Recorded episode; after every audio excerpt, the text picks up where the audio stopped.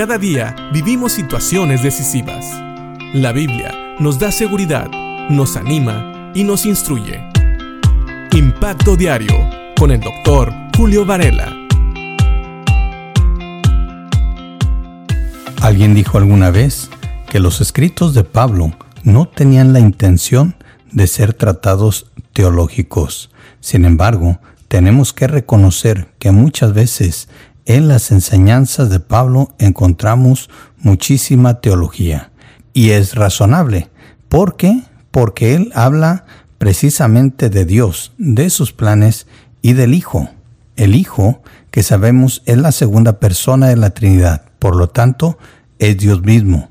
Y ya vimos eso en Colosenses capítulo 1, en los versículos 15 y 16, que nos dicen que Cristo nos ha dado a conocer al Padre. Él es la imagen visible del Dios invisible. En estos versículos Pablo habla de la eternidad de Cristo y también del hecho de que Cristo es el agente creador de todas las cosas que vemos y aún de las que no vemos, y también de los gobernantes y autoridades del mundo invisible.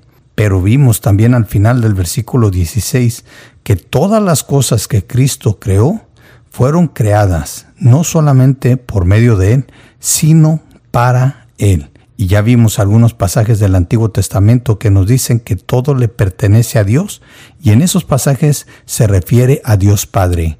Así que vemos que si todo fue creado para Jesús y es dado el testimonio de que también todo es del Padre, es porque Jesús mismo es Dios. Así que no hay contradicción. En el versículo 17 de Colosenses 1, Pablo comienza otra vez diciendo, Él, hablando de Jesucristo, ya existía antes de todas las cosas y mantiene unida toda la creación. Así es como lo dice la nueva traducción viviente. Y fíjate que es curioso que en el versículo 15 Pablo también nos dice que Jesucristo existía antes de todas las cosas y en el versículo 17 lo vuelve a repetir.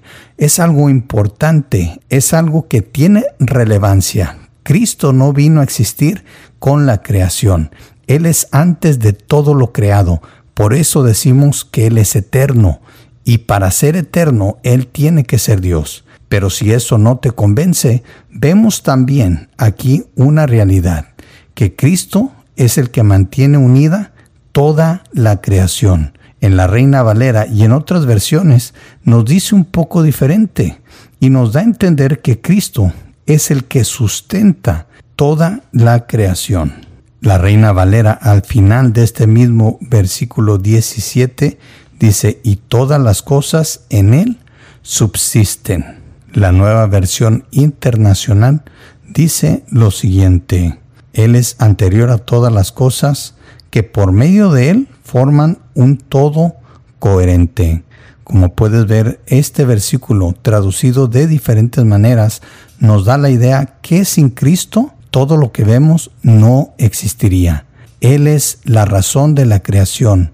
Él es el dueño de toda la creación porque todo fue creado para Él y también Él es el que le da sentido a esta creación. Él sustenta, Él mantiene todo unido. Dice aquí que por medio de Él forman un todo coherente.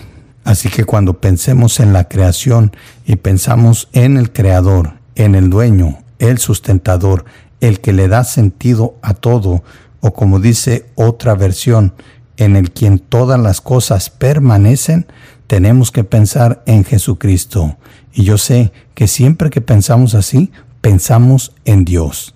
Esa es la palabra que viene a nuestra mente cuando pensamos en aquel que lo sustenta todo, el que le da sentido a las cosas, el creador de todo el universo, aquel en el cual todo tiene sentido. Es Dios, porque Jesucristo es Dios. Pero esto es lo más interesante. Sin Cristo, nada de esto estaría sustentado.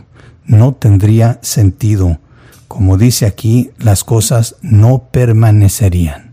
Así que agradezcamos a Dios por la persona de Cristo, porque Él es Dios, Él es el Creador, Él es el dueño de las cosas, pero también es el que le da sentido, el que sustenta, el que une toda esta creación. Y eso nos incluye a nosotros. Tú y yo tenemos sentido. Esta vida tiene sentido por Cristo, porque todo fue creado por medio de Él y para Él. Y Él es el que nos sustenta, nos da vida. Él es el que da aliento a todas las cosas. Pensemos en esto y que Dios te bendiga.